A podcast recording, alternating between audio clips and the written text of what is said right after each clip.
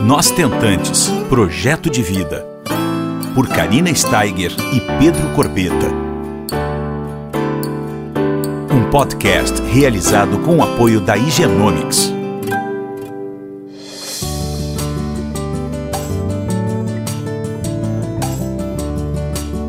Olá pessoal, tudo bom com vocês? Mais uma semaninha nós estamos juntos e hoje nós estamos gravando um podcast de fundamental importância.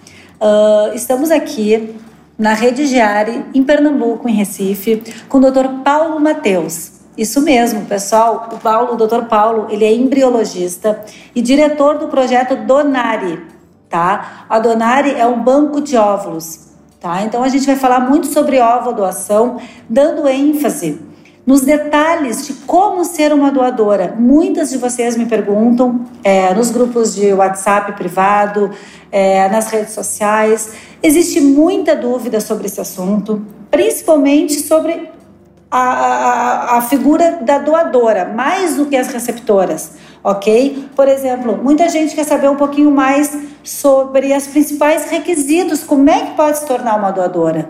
Agora o doutor Paulo vai nos ajudar é, algumas dúvidas sobre esse cenário todo, para que possamos aumentar o nosso número de doadoras no Brasil, para que esse banco de óvulos ele cresça.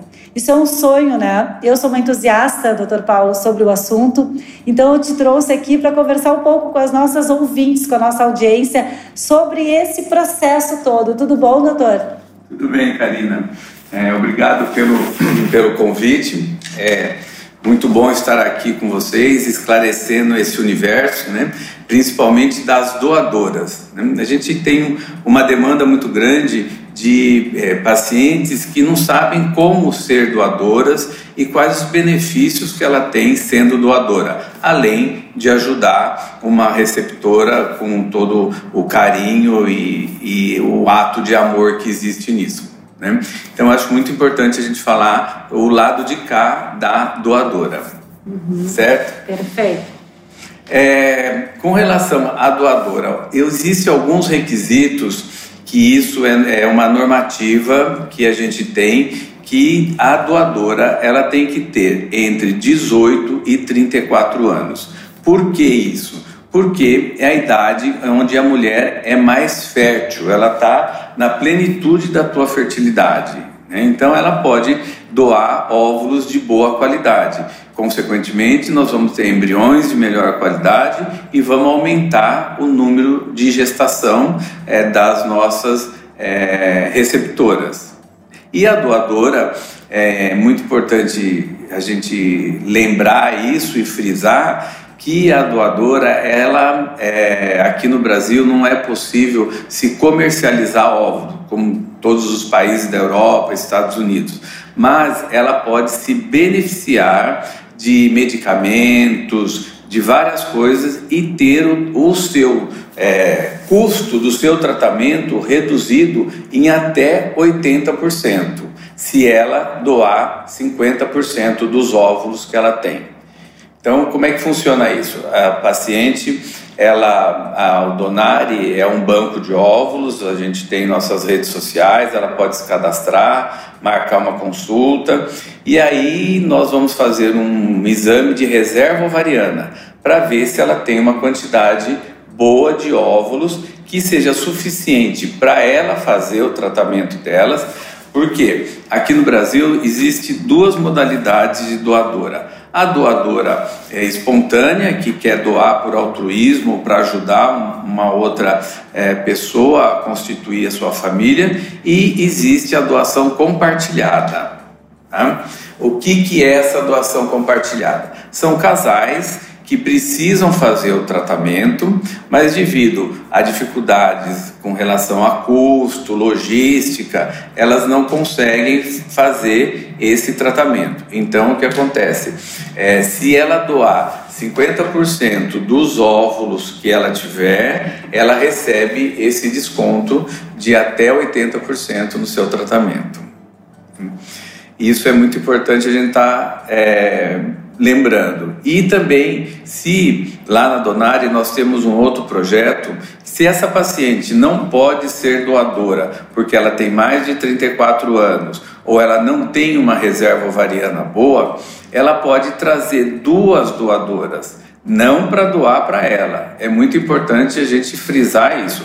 Ela vai doar para o banco e o banco vai é, ajudá-la né, no custo desse tratamento, certo? Então ela pode trazer duas doadoras, sendo é, pacientes entre 18 e 34 anos, tendo uma boa reserva, ela é, é aprovada. Essas duas pacientes fazem a doação né, para o banco e em seguida o banco faz o tratamento dela. Tá? Valendo lembrar que não é só para se ela é, Vamos supor, se ela quer ser só doadora, ela também pode ser só doadora. Existem essas duas modalidades que aqui no Brasil a nossa lei nos permite. Que maravilha! Isso aí são importantes uh, esclarecimentos, né? Porque muitas uh, pessoas elas querem doutor ser doadora, mas elas não sabem o primeiro passo, né? E também existe aquela dúvida assim de quanto tempo essa doadora uh, ela vai ser chamada? Quanto, quanto tempo vai levar esse processo, mais ou menos? É, aqui, é, lá na, na, Donari, no nosso banco de óvulos, é, nós temos uma demanda é, de falta, né? Nós temos uma falta de doadoras. Graças a Deus, aqui a, a, a ovo recepção está aumentando muito no Brasil, então nós temos uma demanda, mas de uma média, até que ela faça todos os seus exames, é, que tem o período certo para ela colher o sangue, para fazer os exames, época de menstruação, coisa e tal, em torno de 3 a 4 meses ela já está pronta, né? É, com, assim, é, clinicamente falando, e já está pareada. Vocês vão ouvir muito eu falar esse termo pareada. O que, que é isso? Ela já tem uma receptora para receber esses óvulos dela. Ou se não tiver, a gente congela esses óvulos e esses óvulos vão, vão para o banco e ficam congelados. Quando vier uma doadora, uma receptora, desculpa, que tenha as características, né? Aí esses óvulos eles são é, doados. É importante lembrar que como é feito essa seleção dessa doadora e receptora, né? A gente começa pelo tipo sanguíneo. A primeira coisa que uma doadora e uma receptora têm que ter em comum é o tipo sanguíneo. Tá? E depois a gente vai para as características físicas e psicológicas. Isso tudo é feito uma entrevista com uma psicóloga e é aplicado um questionário. Tá? Nesse questionário, eu vou fazendo perguntas para essa futura doadora e ela vai se autodescrevendo. E eu, com isso, com essas informações todas, eu traço um perfil. Então, eu sei que a doadora, um exemplo, a doadora número 100, ela tem aquele perfil. Tá? E quando eu tiver uma receptora que tem o mesmo perfil, a gente faz o cruzamento das, das informações. Tá? O match, né? O match, é feito um match dessas coisas. E aí, é, eu faço essa, essa primeira. É, essa primeira avaliação para ver se realmente acontece esse matching, se elas são compatíveis para serem é, pareadas. Depois disso, nós temos o Dr. Tiago Mateus, que também valida, tá? então é uma segunda validação. E por último, o médico da receptora. Toda receptora chega até a Donari encaminhada por um, por um médico. Ela sempre tem um médico que está acompanhando ela. Então nós pegamos toda essa documentação, todo esse histórico familiar né, dessa doadora e levamos para esse médico. E ele vai analisar, e aí a última palavra é o médico que vai dar, o médico da receptora, para saber se aquela. É, aquela, aquele pareamento que nós fizemos, ele concorda. Ele concordando, a gente entra em contato com a doadora e vamos seguir o processo. Sempre lembrando, pessoal, é, que esse processo é anônimo, tá? Então, assim, não corremos o risco, né, doutor? Isso é uma coisa que tem que frisar bastante, de termos acesso a essa doadora e nem ela de ter acesso às receptoras. Isso tudo é, é, é feito um. Aí entra, só rapidamente falando, é, entra um acordo, né? E claro que documentado isso, né? Sim, é, como a, a, nossa legislação aqui no Brasil é, tem que ser anônimo, tanto a doação quanto a recepção, é, existe um consentimento informado que ambas as partes assinam, sem se conhecer. Quem está doando, ela assina esse documento e é reconhecido em cartório e tem validade jurídica, tá? Que ela nunca vai querer saber é, para onde foi esses óvulos que ela doou. E a receptora também tem um outro termo, onde também é tudo assinado e reconhecido em cartório, onde ela aceita receber esses óvulos sem nunca questionar a procedência é, desses óvulos. Então, é, tem isso, são contratos que foram elaborados pelos nossos advogados. Então, tudo isso, tudo isso é documentado e cada um tem a sua, a sua cópia do documento. Maravilha. E tem uma pergunta que constantemente aparece, doutor, que eu queria fazer para você. É sobre o teste de compatibilidade genética.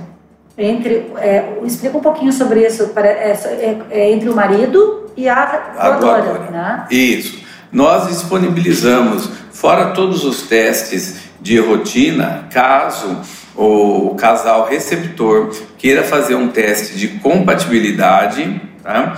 É, a gente faz esse teste. É colhida uma amostra de sangue é, do marido da receptora e uma amostra de sangue da doadora. E são feitos vários testes para saber, na hora que a gente cruza aquela carga genética, né, as duas cargas genéticas, se existe a possibilidade de acontecer algum problema genético. Então a gente também disponibiliza isso. E uma coisa que eu acho, Karina, muito importante a gente dizer é que todas as nossas doadoras elas têm é, DNA estocado. Tá? Elas antes de doar, elas colhem um sangue e nós mandamos essa amostra de sangue para São Paulo, num laboratório parceiro nosso, o Genomics, entendeu? E eles fazem a extração desse DNA e esse DNA fica guardado lá. Então, se no futuro, daqui 15, 20 anos, precisar de saber é, a, a, a, origem, a origem genética, nós temos condição, porque nós temos uma amostra de sangue dessa doadora guardada. Ai, que legal isso. Esse detalhe eu não sabia. Olha que importante, né? A gente está falando com quem entende no assunto e quem possa tirar nossas dúvidas, né? Uma outra dúvida que eu tenho, doutor, que eu não posso deixar de perguntar, é, que você comentou agora há pouco, é o tipo sanguíneo, tá?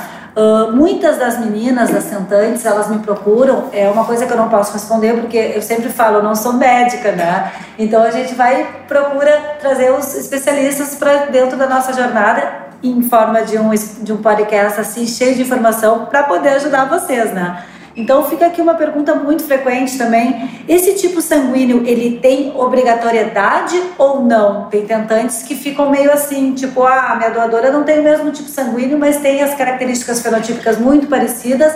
Será que eu abro mão ou será que isso é tão importante assim? É, isso, Karina, é uma coisa muito pessoal do casal. Por que, que nós temos essa preocupação? Entendeu? Porque é, toda vez que nós combinamos dois tipos de sangue, é, a, a, o cruzamento desses dois tipos de sangue resulta em numa combinação de alguns outros tipos de sangue. Então, assim, é, se amanhã ou depois essa criança for fazer, ou na hora que nasce, entendeu? Na hora que nasce é feito o RH, o tipo sanguíneo e o RH. É, se não for compatível, já vai ali naquele momento e fala: olha, essa criança não é compatível com essa mãe, ou não é compatível com esse pai, tipo sanguíneo. Então, assim, como normalmente os casais é, não, não revelam isso, isso é uma coisa, é um segredo médico entre nós, né? Então a gente é, procura ter esse cuidado. Agora tem muitos casais que falam, não, eu vou, meu filho vai saber que ele é, é foi gerado de ovo doação e eu não me importo que ele tenha um sangue diferente do meu. Aí não tem problema nenhum.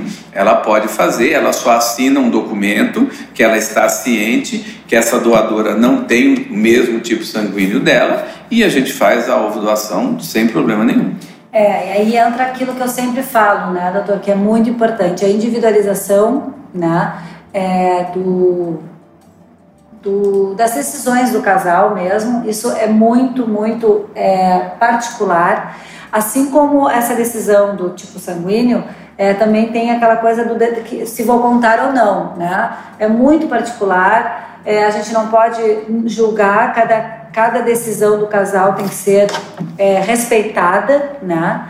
Uh, e aí, uh, o meu filho, o Henrico, ele tem o mesmo sangue meu, tá?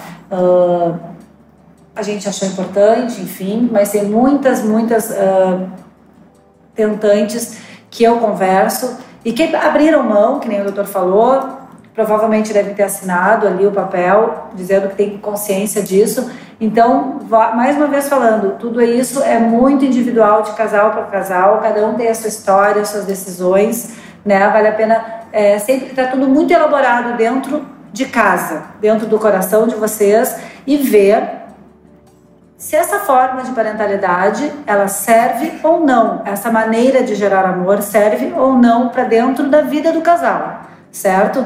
É uma decisão que não é fácil, existem lutos que a gente precisa viver né? Uh, antes de tomar essa decisão de fazer uma ovo-recepção. Graças a Deus existe esse tratamento de reprodução assistida com a doação de ovos jovens que aumentam nossas chances para o sucesso do nosso bebê em casa. Isso há bastante tempo atrás, né, doutor? Não ia, eu não ia ter meu Henrico, né? Se não fosse através dessa forma de gerar amor, mas volta a falar, é, tem que estar tudo muito elaborado e para isso existe o conhecimento as informações que a gente traz para vocês, para vocês tomarem as decisões mais assertivas e que entram da maneira mais natural para a vida de vocês, mesmo que isso demore um pouquinho esse processo. Às vezes a, as pacientes, né, a doutora chegou aqui meio, ah, não é para mim, depois elas mudam de ideia. Isso faz parte do processo de aceitação. Através desses esclarecimentos, vocês conseguem uh, entender tudo isso e ver é, pessoal, o que, que realmente importa. O que, que é que, que é importante para a vida desse casal. Vocês querem esse bebezinho em casa? Então abram as suas mentes, abram seus corações, trazem os seus maridos para as jornadas de vocês, procurem um bom profissional, uma boa clínica onde vocês confiem. Isso é muito importante essa relação do paciente com o médico e tragam essas informações para a jornada de vocês para vocês poderem seguir adiante não é verdade? Está aqui o maior exemplo disso, né? Existem possibilidades. A gente está falando sobre isso para vocês. Então, se apropriem dessa, dessa, dessa bênção que é a alva doação, né? Mais ou menos isso. Com certeza. Karina, uma outra coisa que eu gostaria de colocar é uma dúvida muito frequente das doadoras é ah, mas se eu é, doar, eu vou ficar prejudicada? entendeu? Então, assim, se a doadora tiver uma boa reserva ovariana, ela não vai ser prejudicada em nada. Ela tem óvulo suficiente para fazer o procedimento dela, ter uma boa quantidade de embrião e conseguir a gravidez que ela também deseja e tem condições de doar. É, também outra pergunta frequente: ah, mas eu não tenho filhos, se eu for doadora, isso vai me prejudicar no futuro quando eu tiver, quiser ter filhos. Não né? Como eu falo, é, todo, todo mês o ovário ele se programa para produzir vários, vários óvulos. Mas devido à falta de hormônio, né, ou a quantidade de hormônio circulante, um ou dois óvulos eles vão ser maturados e a mulher vai ovular. Nesse caso da doadora, ela é, recebe a medicação para que vários óvulos fiquem maduros. Então ela não vai ser prejudicada. Ela pode ter o seu filho no futuro, se ela já tem um filho e quer doar e depois quer ter um outro, também não tem problema. Se ela é laqueada e quer ser doadora, também não tem problema. A gente tem que avaliar a reserva ovariana e se ela tiver uma boa reserva ovariana, ela não vai ser prejudicada em nada. É, isso é uma boa pergunta, porque, doutor, elas acham que muitas vezes, né, as meninas perguntam se fazendo essa doação é, ficou menos fértil, né? Não, nada, nada. Não muda se ela tiver uma fertilidade boa nessa, nessa fase, né, nesse período de 18 a 34 anos, é, e ela não vai ser prejudicada, ela só está fazendo um ato de amor e assim, eu acho que isso é, não tem recompensa maior do que isso, é. né? E me diz uma coisa, doutor, falando nisso, essa doação compartilhada, existe muita dúvida e, eu não tenho como não falar sobre esse assunto, é porque, por exemplo, tem muitas tentantes que pensam assim, ó, o raciocínio, é, se a moça ela está fazendo um tratamento de FIV, é porque ela tem algum problema, certo? E como é que eu vou dividir esse óvulo, compartilhar com essa moça? Mas muitas vezes essa infertilidade é masculina, né? Sim, e, e, não pode ser uma infertilidade masculina ou às vezes ela tem as trompas obstruídas, entendeu? Ela teve ectópica, teve uma cirurgia que obstruiu as trompas e ela precisa fazer esse tratamento para poder engravidar. O que ela tem que ter preservado são os ovários. Os ovários e a foliculogênese dela, que é a produção dos óvulos, entendeu? Então, existe vários fatores que a mulher é, precisa de fazer essa cirurgia, fazer esse procedimento de fertilização in vitro, mas que o ovário dela está em, em, ótimas condições. O que eu preciso são os óvulos. Né? A então, desse, desses óvulos. É, o fator masculino é, é um, a gente tem muitas pacientes que é, nos procuram porque o marido tem algum tipo é, de alteração no sêmen. Então, assim, é, várias, várias possibilidades. Essa doadora, ela pode doar duas vezes? Não, lá na Donari a gente é, permite que ela doa, doe uma vez só né? Para que ela tenha é, apenas uma receptora. Eu acho que existe toda uma legislação também é, com relação a isso, a distância entre a residência da doadora e da receptora, número de habitantes é, por milhões. Existe tudo isso, todas as regras que são obedecidas e nós somos auditados com relação a isso para saber se nós estamos cumprindo essas regras todas. É, isso aí também é muito importante falar sobre essa, essa geograficamente falando, né? Existe toda um, uma lei para isso e isso é uma, uma, uma, preocupação também que nós temos, né? Como receptoras, não tenho dúvida. E muito interessante, o doutor estava falando uma coisa aqui, a gente desperdiça, né, doutor Paulo, mensalmente nossos óvulos, né? A vida inteira, né? Então, por que não ajudarmos uma pessoa que está com dificuldade, né? Ou de forma altruísta, ou de forma, enfim, seja qual for a maneira, é, é um sonho que eu tenho, sabe, doutor? É um sonho que eu tenho, até porque eu sou receptora, então, é, meu Deus, o dia que nós chegarmos assim no, na, no estágio de ter Uh, não digo mais doadoras do que receptoras no Brasil, mas pelo menos chegarmos próximos ao número, né? Que essa espera seja mínima, e, e, tantas pessoas vão ser ajudadas, tantas famílias vão ser construídas, né?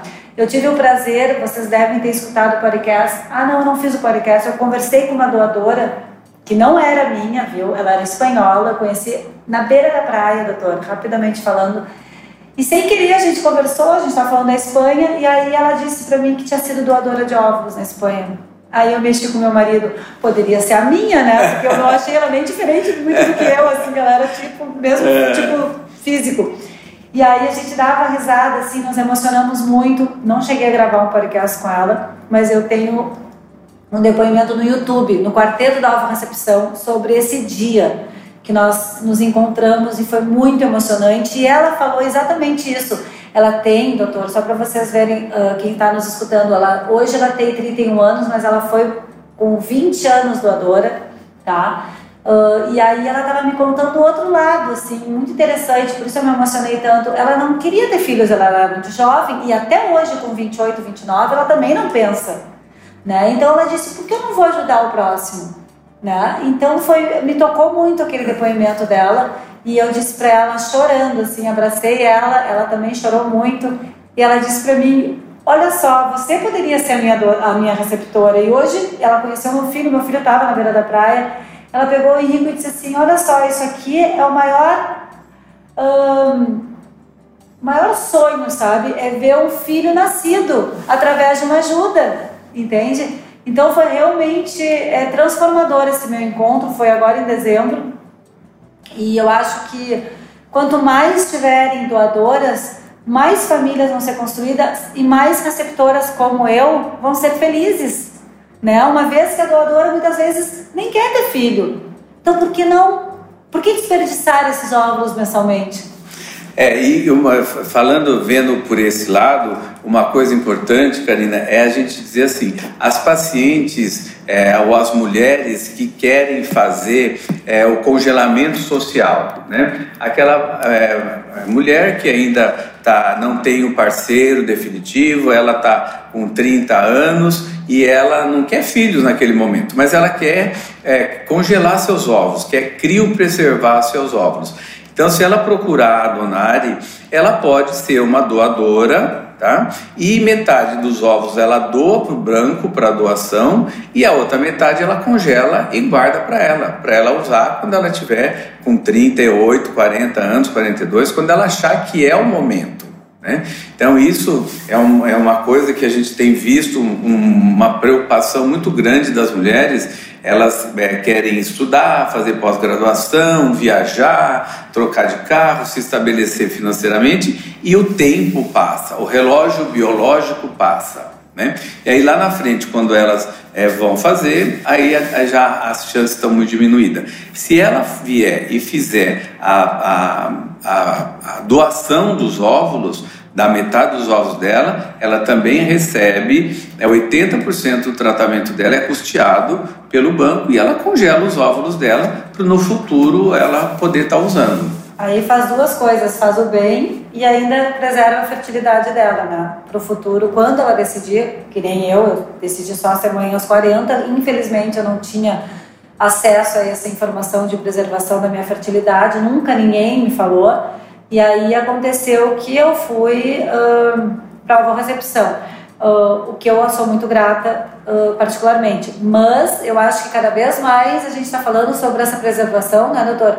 E que bom que essa que essa é, é mais uma maneira também de ajudar, né? E ainda ser autoajudada, né? Sim, ela está é, se ajudando, está se preservando, né? E está fazendo esse ato de amor, ajudando a formar uma outra família e realizar o sonho de um outro casal, né? E aqui para finalizar, pessoal, a gente vai só aqui deixar uh, uma, umas observações que eu acho importante, tá? Para quem que a doação, doutor, ela é indicada? Para a receptora, você diz?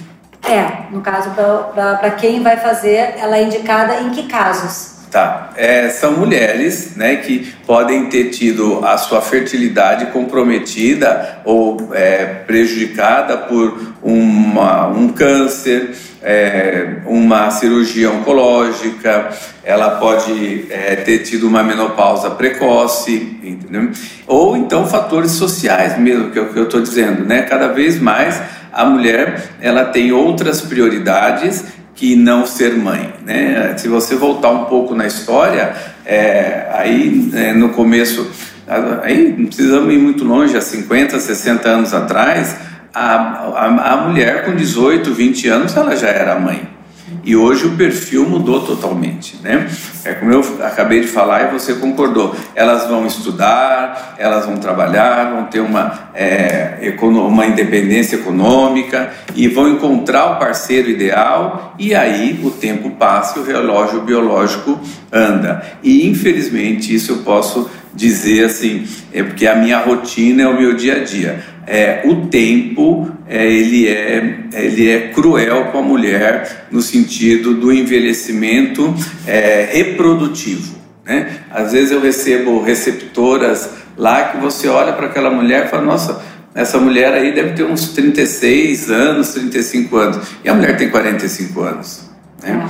Mas por dentro ela tem a idade é, cronológica, o ovário dela tem a idade cronológica, infelizmente. É, e essa baixa reserva ovariana ela despenca, né? Despenca. A gente vê aí pacientes aí a partir dos 38, 40 anos, é uma tanto despenca o número de óvulos como a qualidade dos óvulos. Às vezes você pega aí mulheres com 42 anos que você faz uma reserva ovariana, ela tem 10, 12 folículos. Você vai fazer uma punção, uma fertilização, ela não tem nenhum embrião de qualidade. Porque não, não é só quantidade, qualidade. é qualidade também. E isso cai com o passar do tempo muito rápido. É o nosso sonho ter um blastocisto euploide, né? Ah, sim. É o sonho de qualquer tentante, né, pessoal? É, mas é possível, viu? Eu acho assim, é, eu, eu desde que é, é possível é, legalmente fazer isso aqui no Brasil, eu trabalho com isso, eu atendo as doadoras e atendo as receptoras e assim, é, é muito gratificante. Né? Eu tenho pacientes que já têm três filhos e me levam lá e elas falam, doutor, por que, que eu sofri tanto? Por que, que eu demorei tanto até tomar essa decisão de ser uma receptora? Né?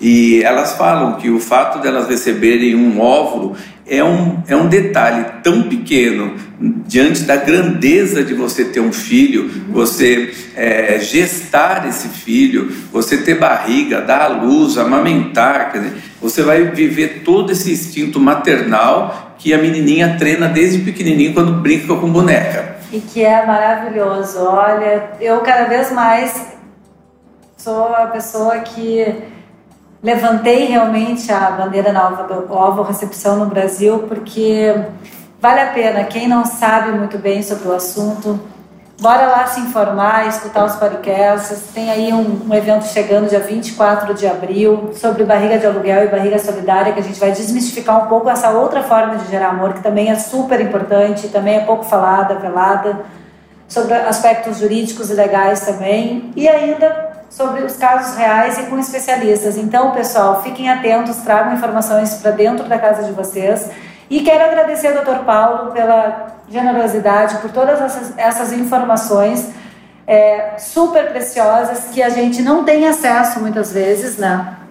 E agora, é claro, cada vez mais a gente está falando abertamente sobre esse assunto e daqui a pouco, daqui a 10 anos, né, doutor? Se Deus quiser, isso tudo vai ser muito mais natural. Com certeza. E a gente vai ter mais doadoras vindo por aí, né? Esse, essa vontade vai abrochar e, e a gente vai aumentar esse banco de óvulos no Brasil.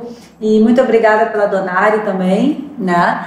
E, e por vocês aqui da, da, da Rede Diário, por me atenderem sempre tão, tão carinhosamente bem. Ah, eu que tenho que agradecer, porque a gente também levanta essa bandeira, né? Tanto de venha ser uma doadora, como venha ser uma receptora, né? Porque é muito importante. A Donari já está aí é, há 10 anos, né? Que a gente vem é, levantando essa bandeira e nas nossas redes sociais vocês é, têm lá tirar dúvidas, a gente sempre tem um, uma informação nova, entendeu? Então estamos à disposição, o que precisar, estamos de braços abertos para vocês. Maravilha, um obrigado especial ao Genomics, nosso parceiro de sempre. Um beijo para vocês e uma ótima semana. Valeu, doutor. Obrigado. Você ouviu Nós Tentantes, com o apoio da Igenomics.